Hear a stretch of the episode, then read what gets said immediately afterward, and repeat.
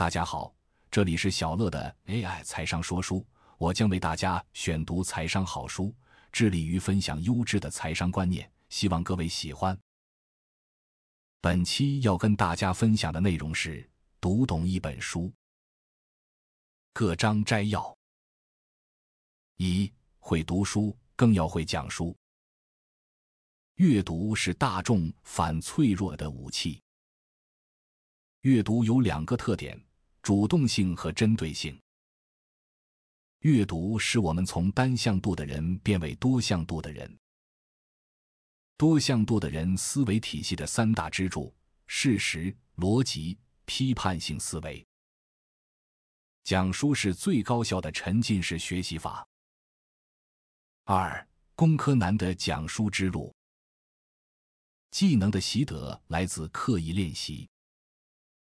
辩论队培养我正确的发声方法和掌控能力，建立幽默素材档案，培养幽默感方能吸引眼球。电视台为收视负责，樊登读书为价值负责。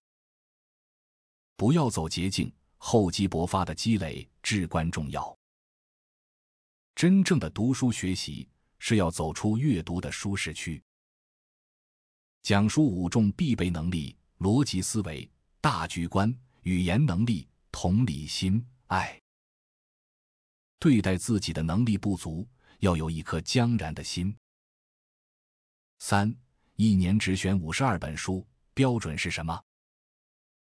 读书的五大误解：读书无用，只追求有用，只读囊中之物，读书孤独论，极少输出。选书原则。Tips 原则、工具、新的理念、实用性、科学性。科学性是第一标准，辨别具有建设性的好书。选书看什么？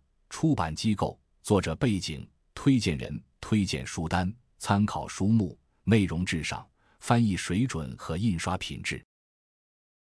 四、如何读懂一本书？读书要建立的底层积累：经济学知识。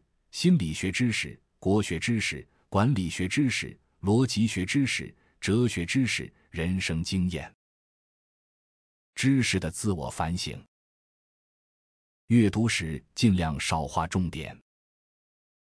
读完后给自己一段时间间隔，挑战大脑，回忆全书，构思心智图，把自己当作传播者，加深理解。五把书读薄，如何解构一本书？阅读前需要摒弃的坏习惯，阅读时切忌间断，藏好你的手机，放下目的心，增加阅读过程中大脑的摩擦。如何解构一本书？这本书提出了什么问题？写作背景是什么？书中提供了哪些解决方案？一句话总结升华。读书笔记有学问，八类文字提升阅读品质。六内容的再创作，如何组织一个讲稿？任何知识传播都不能离题，以一手知识为指导原则。优秀的老师都要二次创作，而不是单纯的摘要。知识输出的时候，照搬原文的表达不要超过百分之十。能用故事说清楚，就不要枯燥的讲道理。解读一本书，重中之重是构建你的认知坡道。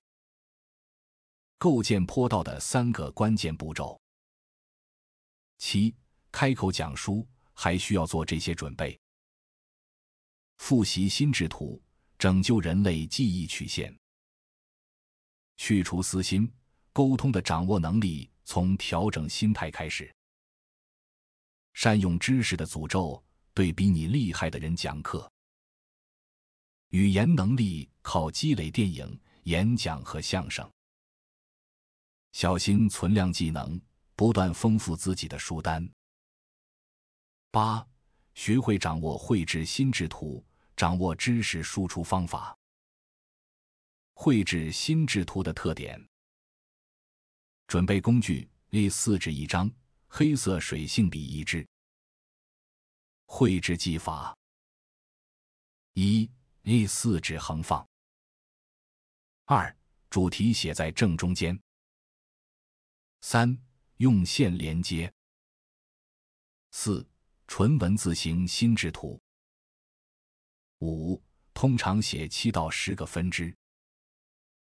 在做该书心智图时，主要有两种思路：一、根据书本的章节结构进行划分；二、根据自己读完之后所理解的内容进行重新结构。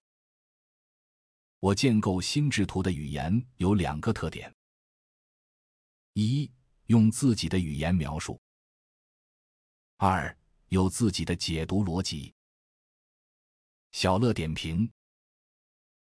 对我而言，以前读书为了考试成绩、文凭而读，现在读书更多的是为了解决问题、兴趣与自身的爱好。读书的过程是一种乐趣，而吸收到书中精华知识，并用以解决问题，更让人倍感兴奋。但是，如何更有效率的把书读好、读通、读透？我相信，在这本书中。樊登先生对于读懂一本书这件事的侃侃而谈，可以让各位找到一些不错的方法和线索。我们常常听到“教学相长”的概念，其实我们透过内化了书中的知识，并对他人讲解，最能验证自己对于该书的掌握程度。当我们越能让别人听懂一本书，也就代表我们对于书中知识的掌握更透彻了。在此推荐大家把这本书找来翻翻。看看，一定会有意想不到的发现。以上就是本期跟大家分享的内容，感谢您的聆听。如果你喜欢我们的频道，请记得追踪我们并留下五星好评。